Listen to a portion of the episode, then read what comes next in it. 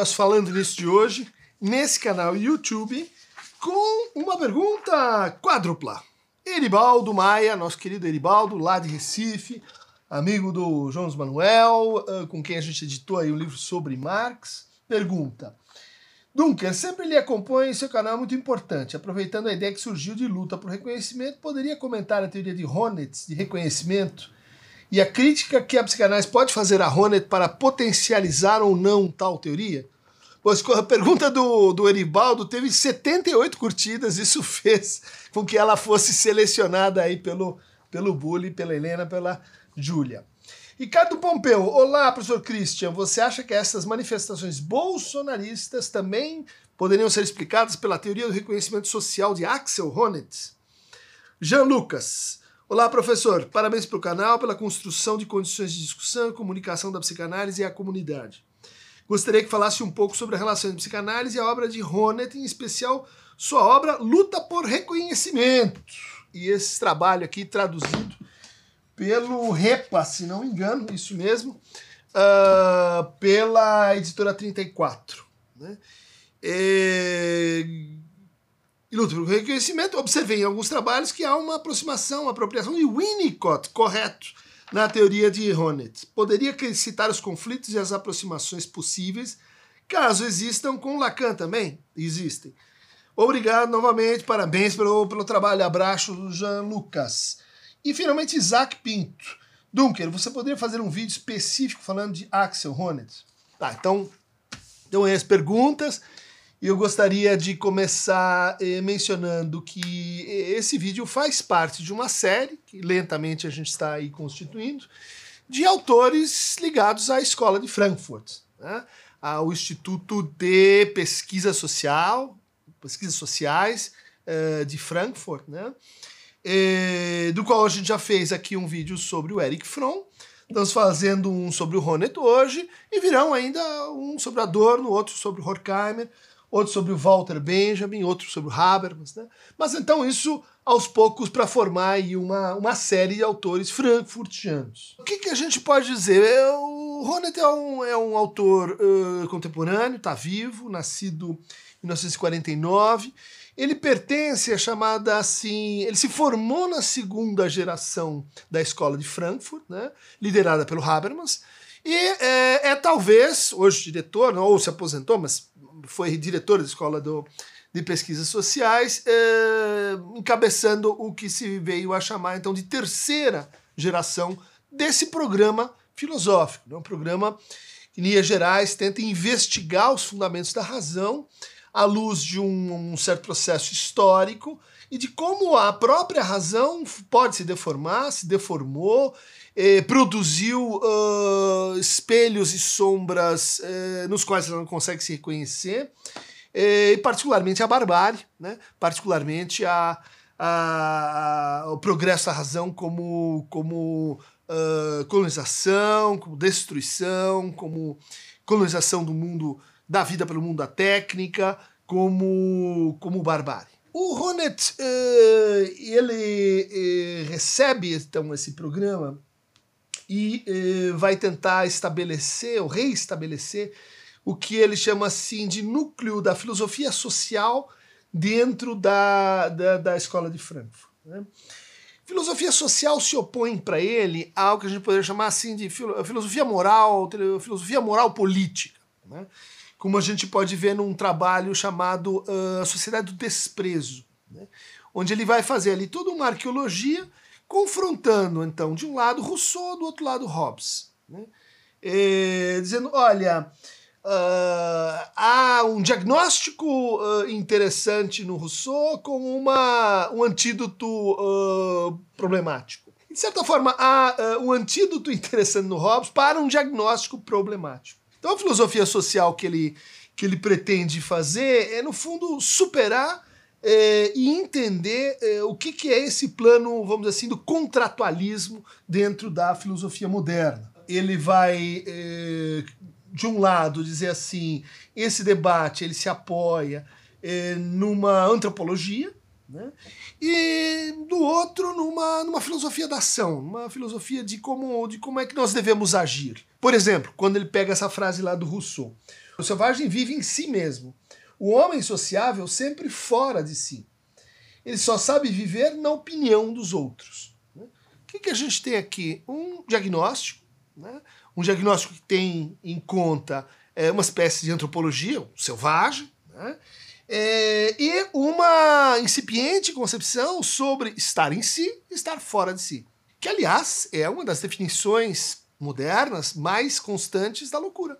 Estar louco é estar fora da casinha, estar fora de si, estar uh, alienado dos seus propósitos, estar insciente dos seus objetivos, estar não consciente dos seus propósitos. Essa ideia, então, concentrada no Rousseau, vai eh, propor no, no eh, a seguinte recuperação. Ele vai dizer assim: a gente, a gente esqueceu de pensar, dentro da escola de Frankfurt, o que, que seria uma vida bem realizada. Porque estava lá no Rousseau. Né? E, contraparte com Hobbes. Não importa muito para o Hobbes. A vida, vida bem realizada é, antes de tudo, a vida da sobrevivência. É a vida é, que, da fuga dos prazer. A vida em que você abre mão de um fragmento de sua liberdade, transforma, trans, transmite isso para o Estado, passa a, a, partir de então a exercer uma espécie de violência é, cirúrgica, é, o Leviatã, organizando então a, a, vida social das pessoas. Ou seja, o Hobbes não, não, não vai te dar uma versão do que, que é uma boa vida, ele vai te dar uma, uma versão do que, que é uma sobrevida né? como a gente se suporta, como é possível estar junto em sociedade. Por isso, muitos aproximam o Freud do Hobbes, eh, especialmente o Freud, mal-estar na civilização. Mas a, a preocupação do, do Honneth é, é, um pouco inversa. Diz assim, a gente se preocupou tanto com isso, tanto com o desenvolvimento das instituições, tanto com a teoria do Estado, tanto com a, com a, com a teoria dos papéis sociais, que a gente esqueceu que estava lá no Rousseau a ideia de que é possível reconstruir, é possível realizar uma vida nos seus próprios termos. A gente vai dizer assim, não, mas ele está apontando para o ideal de saúde? Não. Ele está apontando para o ideal, uh, uma forma de vida ideal? Não.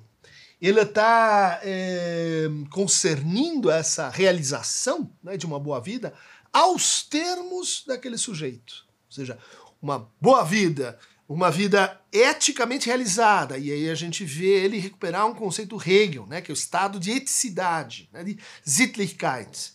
Em primeiro lugar, não, não é aquela, aquela vida interiormente bem sucedida, mas também exteriormente, mas também no seu laço com o outro, mas também com tudo aquilo que, que faz parte, né, por essa definição, o indivíduo que está em si e fora de si.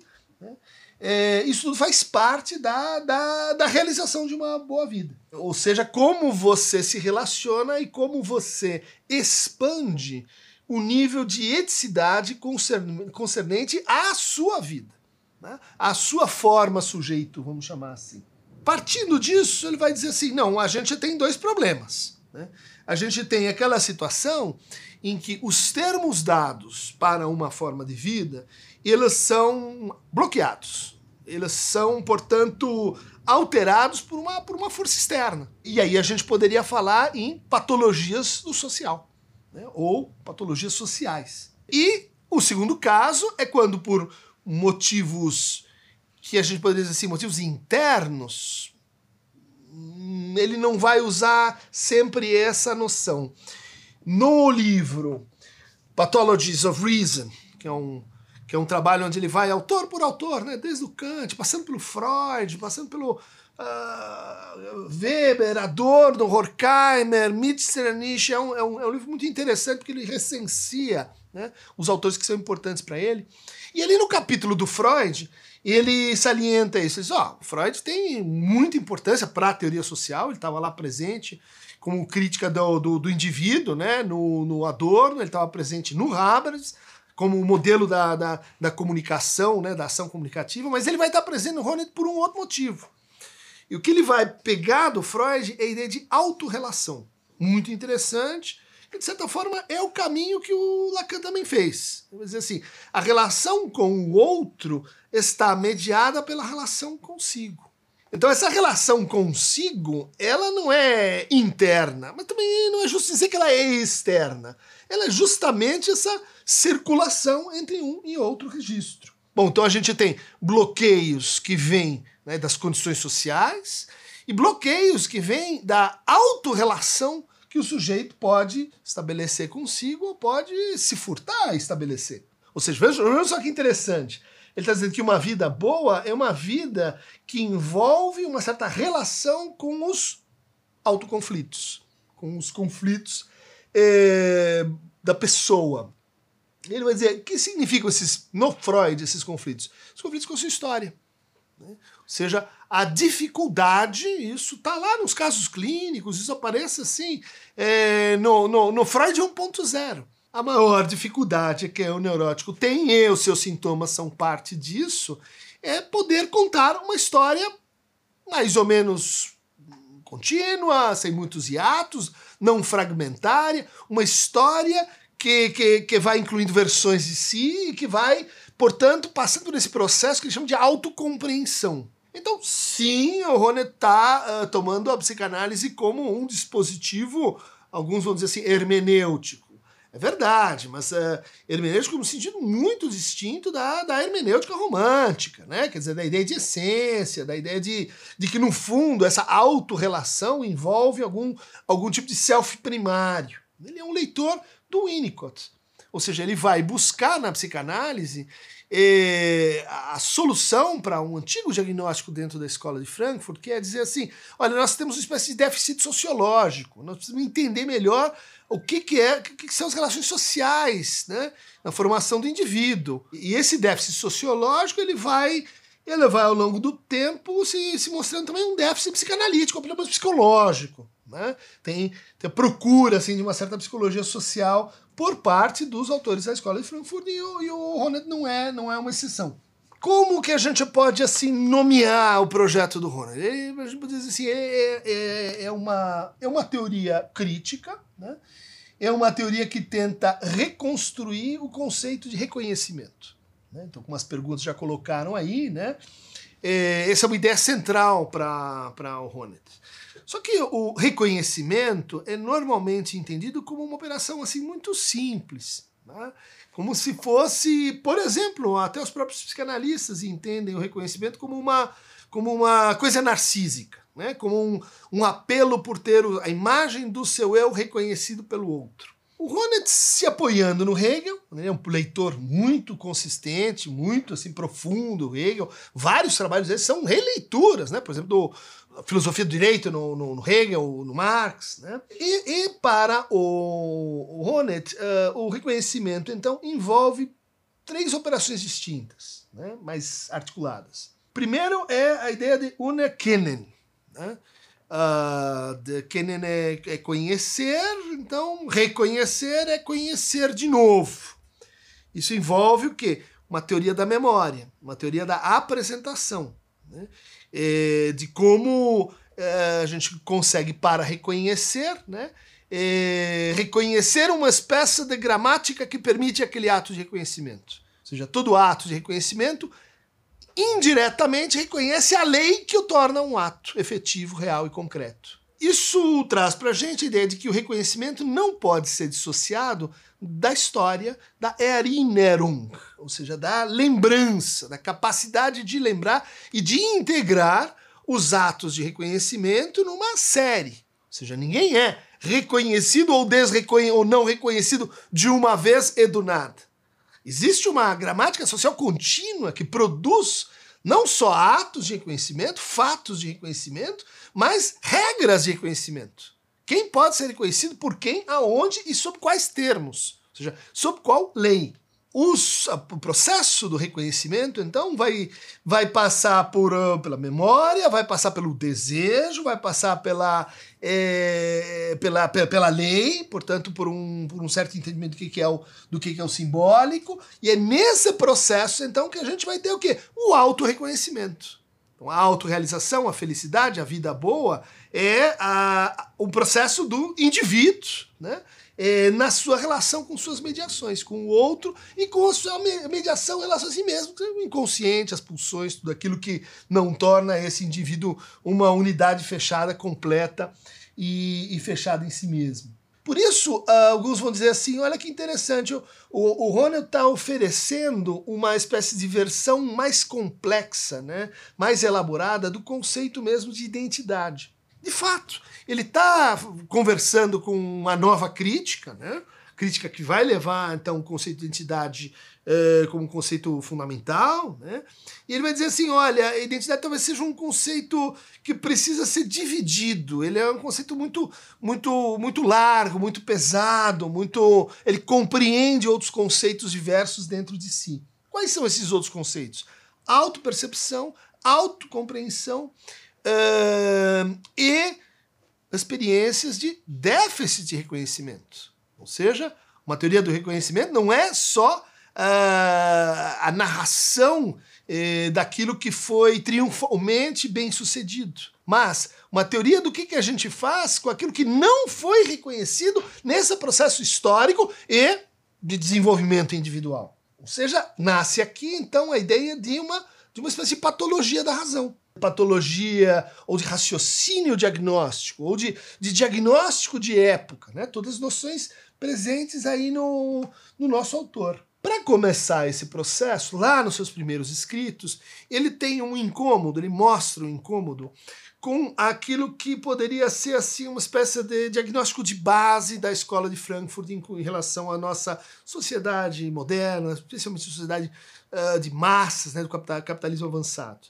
Esse, esse metadiagnóstico ele recai sobre a ideia de reificação nós, por vivermos nesse sistema de produção e de consumo, criamos consciências que são tratadas, que são pensadas como coisas.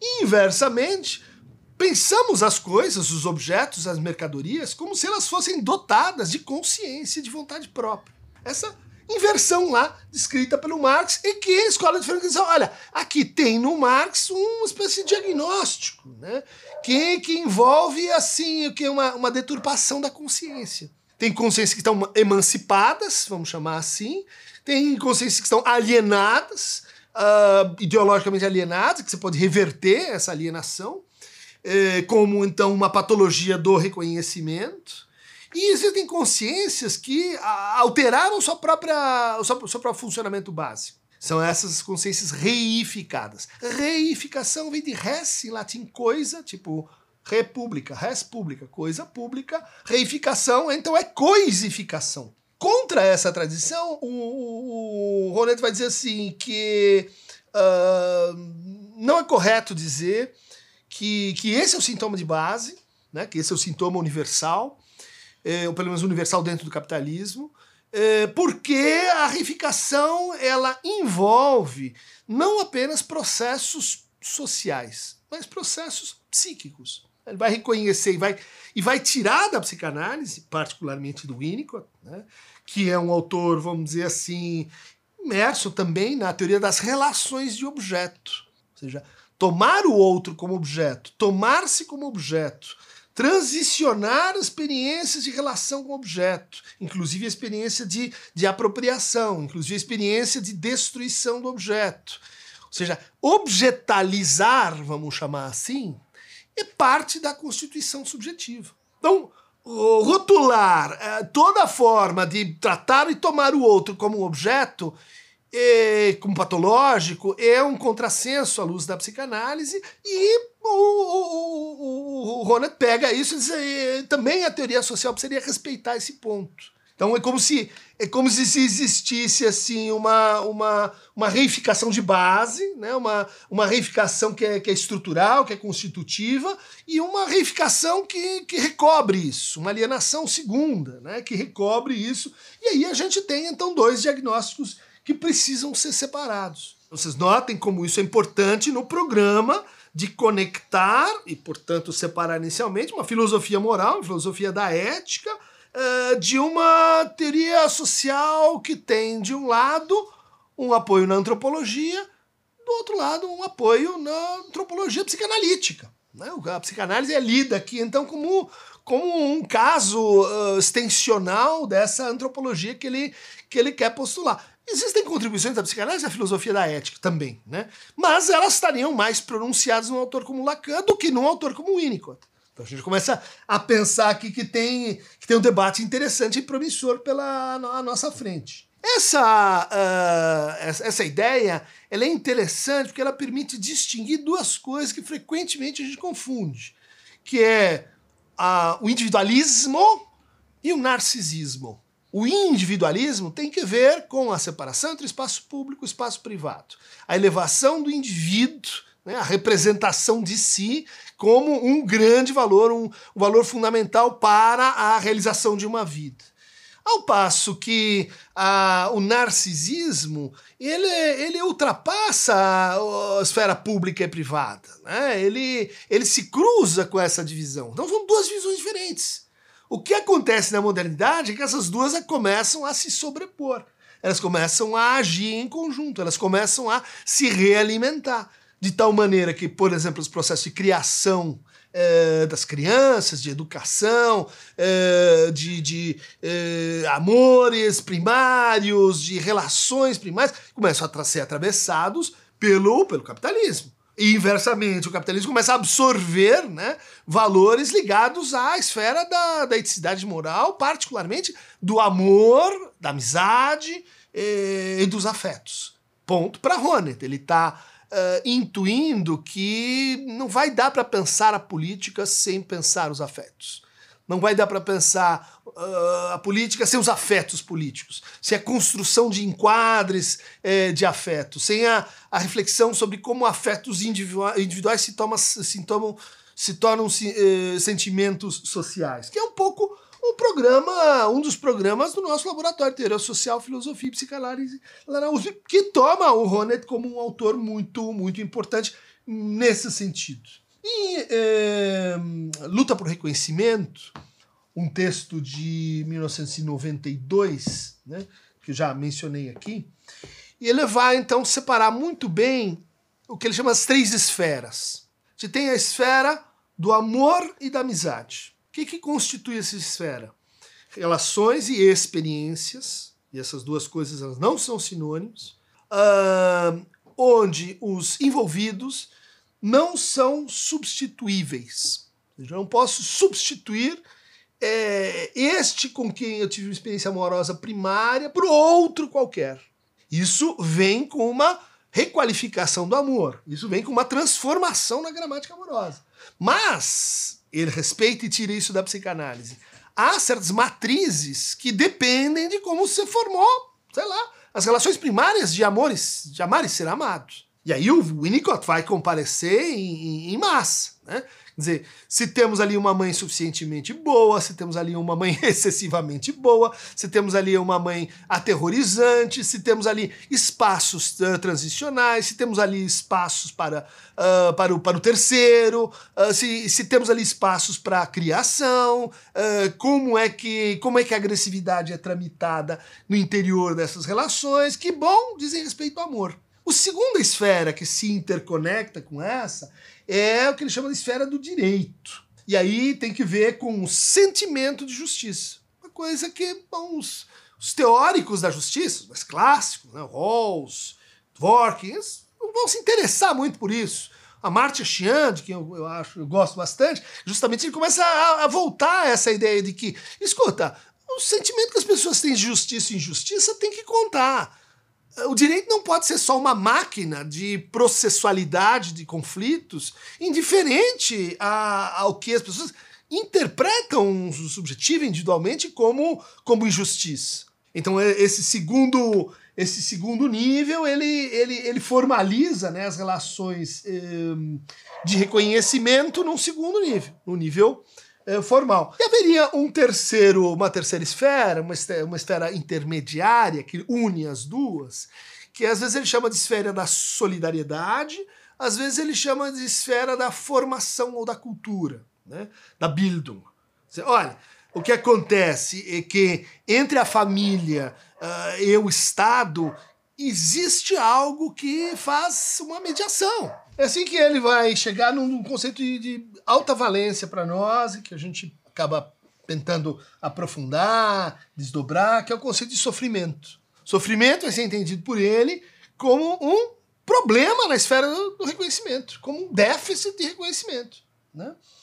É, isso pode acontecer tanto porque uma parte dos sujeitos estão excluídos do processo social de cooperação, quanto porque uma outra parte dos sujeitos estão incluídos, mas não conseguem entender as regras, as regras de reconhecimento, que presidem o seu próprio posicionamento social, o seu próprio destino social. Portanto, o Rone dá uma espécie assim de esqueleto do que, que, seria o conflito social na nossa época. E ele, me parece, estar numa linha bem acertada. Ele está dizendo assim: nós temos um conflito potencialmente general, generalizado, entre comunidades e instituições. Entre comunidades que se organizam ao modo de uma família ou de uma família ampliada, né? mesmo no terreno da cultura e da educação, e do outro lado, o Estado se apropriando e judicializando a própria cultura, as próprias formas de vida que deviam ter esse papel de mediação. Então aí você tem a gênese desse sofrimento social. Ou seja, a consciência, citando Ronan, consciência da falsidade da segunda ordem não é uma má compreensão do conteúdo da primeira ordem, mas o oposto. O sofrimento vem do verdadeiro reconhecimento da falsidade da primeira ordem, ou seja, de que há exclusão, e da pressão social que finge né, levá-la em conta. Ou seja, que, que, não, uh, que não lida, né, que não enfrenta, que não, que não se afeta com o fato de que a gente tem exclusão social. O horizonte da reflexão dele é isso, é injustiça. E como a injustiça, injustiça social, ela se traduz em conflitos aparentemente insolúveis ou muito agudos em termos de reconhecimento. Parece um diagnóstico franco, interessante uh, para a nossa época, inclusive para entender a ascensão da chamada chamou, chamado novo conservadorismo, da nova direita, da o que e, de repente a gente se vê diante do, do colapso de mediações, e, da impossibilidade de falar com outro que pertence a uma outra comunidade, só isso. Pertence a uma outra, fala outra língua, que tem outro sistema de interesses ou de valor. O que está acontecendo? O diagnóstico Ronet parece funcionar para esclarecer isso. Né? Expansão de uma esfera, expansão da outra esfera, uh, assoreamento, emagrecimento dessa esfera intermediária e conflito entre comunidade e instituição. Acho que eh, o, a linguagem digital ela aprofundou esse problema. Uma vez que nas redes sociais o que, que a gente tem? Lógica de reconhecimento baseada em comunidade. Lógica horizontal de reconhecimento. Te reconheço, você me reconhece, quem tem mais popularidade leva mais cliques. Saio dali, vou para a universidade, instituição. Bom, não estamos mais numa relação de horizontalidade. Tem funções, tem casos. Ali as pessoas são substituíveis, né? Sai um professor, entra outro.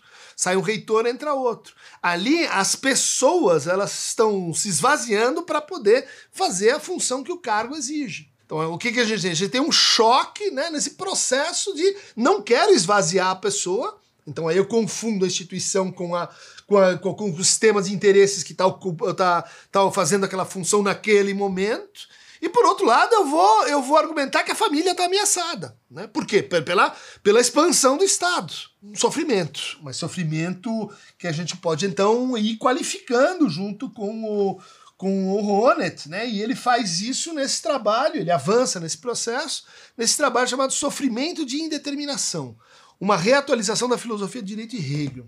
Né? Nesse trabalho, ele é, vai é, se preocupar em detalhar esse sofrimento social né? e, e, detalhar as, as modalidades de gênese e de tratamento é, das patologias social. Uma distinção que ele faz aí que é muito interessante, muito importante para o nosso próprio programa de pesquisa, é aquela que vai dizer assim: do que, que a gente sofre afinal? Né? Posto esse essa geografia né, da relação entre sociedade e, e, e indivíduos. Bom, a gente sofre com indeterminação. A gente sofre, lembra lá, né? Ou porque eu tô de fora, e, portanto, eu, eu, eu, não, eu, não, eu não faço parte do jogo, portanto, eu não apito na, na formulação das suas regras, portanto, eu tô, eu tô excluído uh, de me entender como um, como um ator social, eu tô identificado com aquilo que está indeterminado, ou então eu não consigo ler regras. Eu não consigo. Eu acho que o mundo é, uma, é, é, é anomia, é, é, bagunça, é caos. É, é, eu não consigo decifrar as regras uh, que, que, que governa o mundo. Resultado: sofrimento para ele está baseado em indeterminação. Logo, o tratamento é determinação. Determinação dupla. Inclusão e esclarecimento. Esclarecimento quer dizer o processo de reconstrução, re, eh, de refacção das relações de reconhecimento pode então tratar o sofrimento social junto com o sofrimento individual. E isso que é interessante. Ele não tem mais uma, uma distribuição de tarefas, assim, isso faz o psicólogo, isso aqui faz o sociólogo. A gente está numa, numa, numa região de, de, de mútua problemática ontológica. Bom, a partir disso, a gente propôs o seguinte: né, para ele, todo sofrimento decorre da indeterminação. Mas existem sim formas de sofrimento, a gente pode elencar, que estão organizadas por um excesso de determinação. Né? Porque basta escutar né, as narrativas em jogo nessa, nessa conflitiva. A gente vai eh, recolher ali muitas pessoas dizendo: olha, tem excesso de regras, tem excesso de leis, tem excesso de normas, tem excesso de regulação, tem eh, esse, esse, esse, essa complexidade que eu não consigo interpretar, que eu não consigo ler. No fundo, é excessiva determinação. Né? É excesso de disciplina, excesso de normas, excesso de métodos, excesso de ideais a cumprir.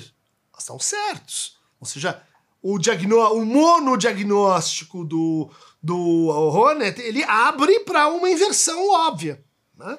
Do excesso de indeterminação para o excesso de eh, determinação. Mas, num outro sentido, ele abre também para a seguinte ideia. Dizer, esse excesso de indeterminação, que é, um autor como Durkheim vai chamar de anomia, ele quer dizer que toda indeterminação é problemática? Não. Basta ir ao Winnicott, basta ir ao Lacan, basta ir a uma série de autores na psicanálise que vão dizer assim: olha, tem experiências de angústia que são organizativas, que são estruturantes. Tem experiências de estranhamento, de Unheimlich, que são extremamente formativas. Elas estão ligadas à formação de estruturas. Por exemplo, formação do eu. Tem que ver com o quê? Com a experiência primária de uh, indeterminação e fragmentação do corpo próprio. Ou seja, a, a indeterminação ela é importante. Ela não é um, um acontecimento problemático em si. A questão é qual indeterminação? Há indeterminações que são, portanto, uh, parte do processo de autorrealização. Veja, não é uma marcha triunfante rumo aos nossos ideais. Ele precisa ser composto por contingências, encontros, incertezas, dúvidas, angústias, que nos formam. E a hora que a gente exclui esses eventos, a gente passa a sofrer com o quê? Com déficit de experiências de indeterminação. Então a gente sofre duplamente pela pelo excesso de determinação, pela falta de indeterminação. E a gente poderia então sofrer, né, agora prolongando a teoria do, do Honneth, por excesso de determinação e por falta de determinação. O que, que, que, a gente está sugerindo? Que nem toda falta de determinação é indeterminação. Nem toda carência de lei é ausência de lei. Bom, mas isso uh, seria uma derivação, uma conversa aqui com o, com o, o.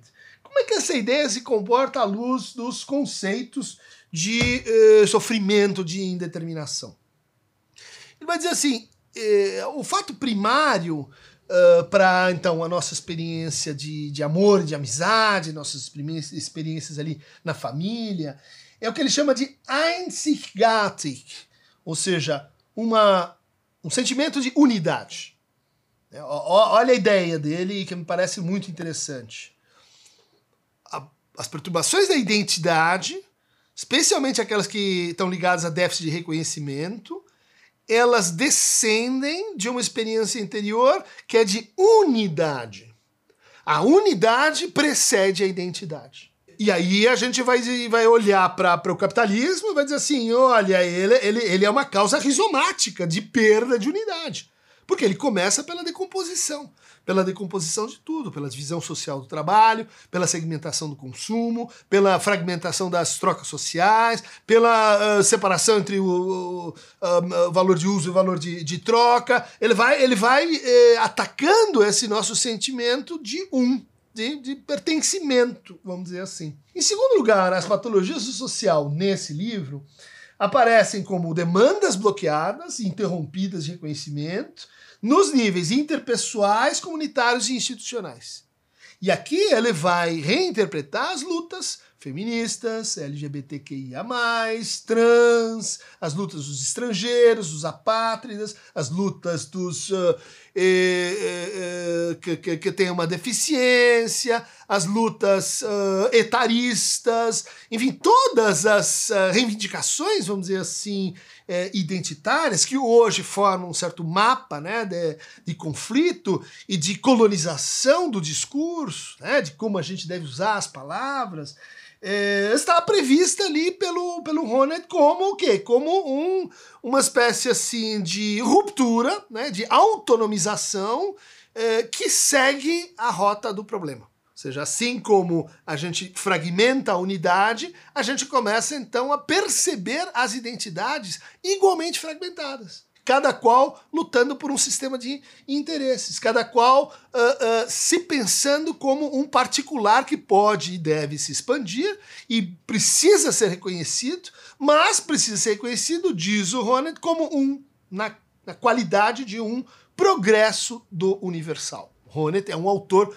universalista, ele descende do Hegel, ele descende do Marx, ele, ele quer repensar e incluir as lutas por reconhecimento uh, identitário, integrando-as ao que ele vai chamar então de uma teoria mais geral, né? mais, mais integrativa uh, dos atos de reconhecimento. Ou seja, não só a luta jurídica para que esse ou aquele fato venham a ser permitidos ou uh, que, que a segregação venha a ser combatida, mas uh, algo que unifique as demandas uh, de identidade. Aqui ele vai mobilizar um autor que é do nosso máximo interesse, para dizer assim: olha, nesse trabalho né, da, da, do tratamento do sofrimento, assim considerado, Freud é incontornável. Porque Freud descreveu experiências de recuperação da razão. Olha só que interessante. Não é só o ajuste de contas com a tua biografia, com traumas que, que aconteceram com você e que, e que determinam, de certa forma, o seu conflito identitário. Mas é, modalidades é, pelas quais a própria racionalidade que envolve um sujeito, a gente poderia chamar o seu modo de subjetivação, a sua forma de vida, pode ser então reestabelecida.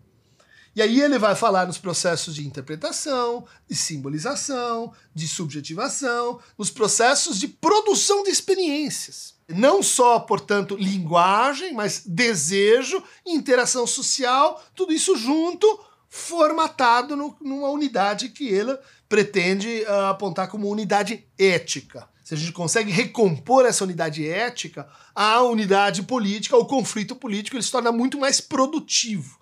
Não é que um vai resolver o outro, mas um é condição para um melhor encaminhamento do outro. Então, uh, aqui a gente vai ter um elenco mais, mais claro de quais são essas patologias sociais, do que, que ele está falando. Por exemplo, falso reconhecimento. Né? Como é que a gente não tem. A gente tem isso de monte aí na, na internet. Né? As pessoas overrating, é a palavra da moda. Estava falando com Nahima sobre isso, né? De como uh, os filmes e etc. são super reconhecidos. Bom, isso é, isso é um tipo de falso reconhecimento. Aquelas regras que a gente cumpre de exagero no cumprimento, no trato, falso reconhecimento. Isso é patologia do social. Segundo, má distribuição da estima social. Aí você entra direto no preconceito, segregação, racismo e etc. Terceira, invisibilidade de grupos específicos. Mesma coisa. Quarta, reificação da consciência. É outra, mas que se emprenha com as, com, as anteriores.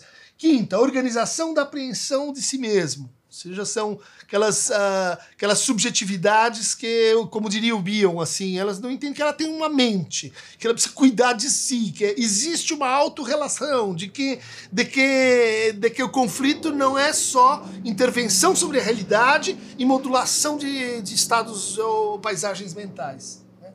Todos esses, eh, esses casos se incluem no que ele chama de caso maior, que é a deformação da razão. E a patologia ela não é nem social, nem política, nem ética, nem moral, mas é a patologia da razão. A hora que a gente institui, cria, né, inventa né, uma nova razão, e o sofrimento é então retrabalhado, reelaborado e assim por diante. Falamos já do Pathologies of Reason, né? Eh, onde, ele, onde ele vai eh, falar da angústia institucional, um tema muito interessante, né? antecipando um pouco essa conversa sobre o burnout.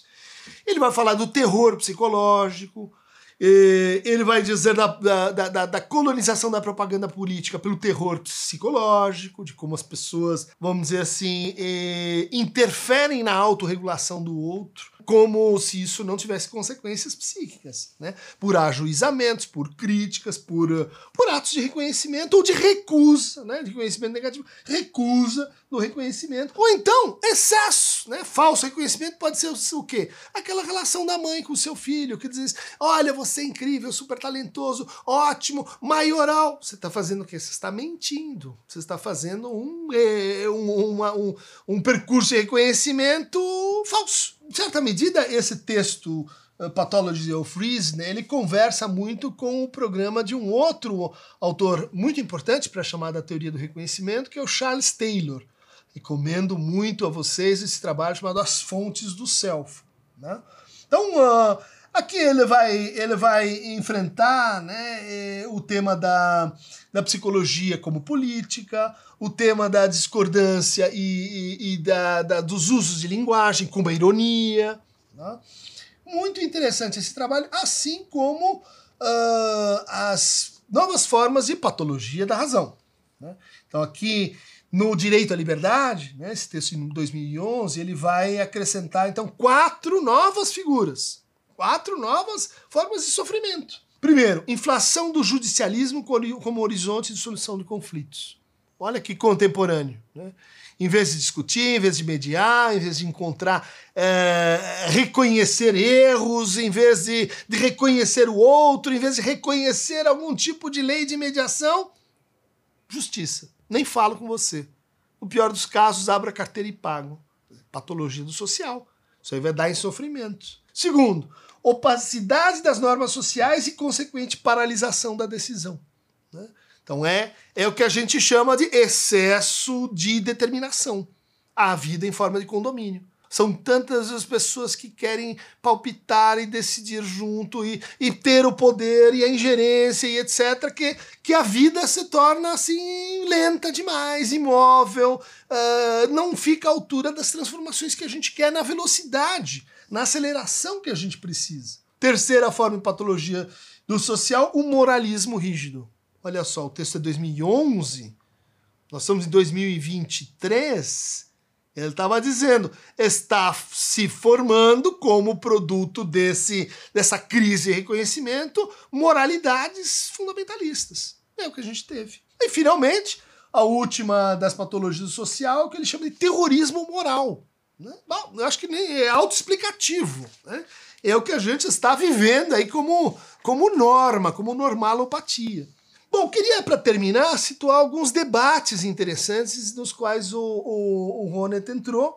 O mais conhecido é o debate dele com a Nancy Fraser, é onde a Nancy vai, vai dizer assim: Olha, Ronet, você está muito preocupado né, com, a, com, a, com a dialética do, do reconhecimento, mas mas tem um, uma outra forma assim de meta reconhecimento que você não tá, você não tá, na sua teoria não, não consegue dar conta, que é a redistribuição concreta de bens. Como é que a gente vai fazer para que aquilo que é comum chegue nas pessoas, seja equitativamente distribuído? Da justiça à água, da solidariedade à alimentação, do acesso à justiça à educação. Como é que a gente faz partilha do social? O Ronnet vai responder eh, mostrando como a teoria dele seria assim um caminho mais seguro, né? um caminho, eh, eh, vamos dizer assim, capaz de superar uma, uma patologia do reconhecimento que vem eh, quando a gente entende que o reconhecimento ele se dá exclusivamente pelo dinheiro, exclusivamente pela,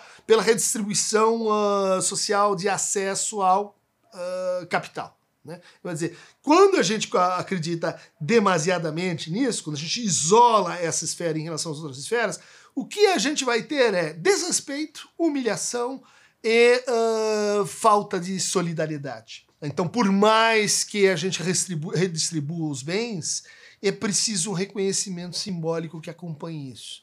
Eu acho que o argumento do, do, uh, do Ronet é interessante, inclusive porque a gente vê experiências sociais onde há um aumento né, de equidade, onde há um aumento de eh, acesso a bens, e em seguida a gente vê um recrudescimento de, de conflitos, a gente vê um recrudescimento de, eh, da tensão entre eh, comunidade e instituição. Por quê? Porque não basta fazer, é preciso levar em conta o processo pelo qual o reconhecimento acontece. E nisso, acho que o Ronet ele é mais, uh, é mais exato, ele é mais rigoroso que a Nancy eh, Fraser. Outra crítica interessante é a proposta pelo Freihagen. Né? Ele diz lá, olha, o problema do Ronet é que ele carece de contextos históricos, culturais específicos. Ou seja, a abordagem das patologias do social permanece assim excessivamente universalista, excessivamente abstrata.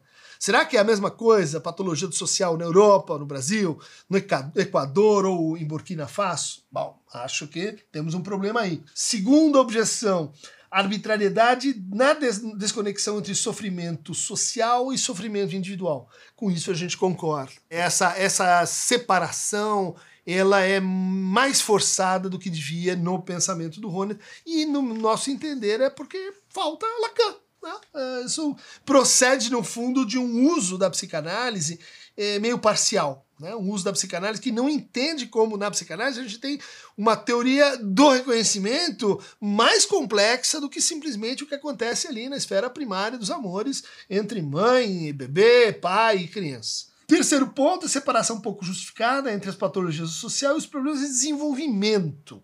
Né? Desenvolvimento aqui, dupla chave, né? Desenvolvimento individual, uh, seja recuso, desejo, uh, covardia moral, uh, o que mais a gente. fixações, mas também do desenvolvimento social. Né? Ele não explica muito como a gente passa de um para o outro. Programa de reconstrução de crítica da normatividade está excessivamente baseado em instituições. Né? Seria então um argumento contra o, o, o Honet, né? Que, que, que, a teoria da transformação dele, no fundo, ela ainda é muito piramidal, de que as instituições precisam criar novas modalidades, novas gramáticas de reconhecimento, agir sobre o sofrimento social, e a partir disso, então, novos indivíduos poderiam uh, enfim, ter outros horizontes de autorrelação e de autorrealização. Ou seja, isso, isso acusaria, assim, no fundo, uma excessiva confiança na separação né, é, entre a psicanálise e a antropologia. Uh, bom, é uma relação que não teria sido muito bem pensada pelo, pelo Ronet, porque ele teria, nesse ponto, herdado a solução lá do Kant, é, mais especificamente a relação entre crítica da razão prática e antropologia, uh, do ponto de vista pragmático. Senhores, então, senhoras, amigos e amigas, está aí uma entrada para o Ronet. Quem quiser se deliciar, eh, se aprofundar nesse autor, eu recomendo esse trabalho muito bacana do Rurion Mello, uh, é, um, é, um, compilado, né? A Teoria Crítica de Axel Honneth, Reconhecimento, Liberdade e Justiça. É isso aí. Para mais detalhes sobre Escola de Frankfurt, para mais fragmentos, não. Isso não é bom, fragmentos. A unidade que é boa. Para mais particulares, também não é bom os particulares. Os universais é que são bons. Clica aqui na canoa universal de Aqueronta Movebo.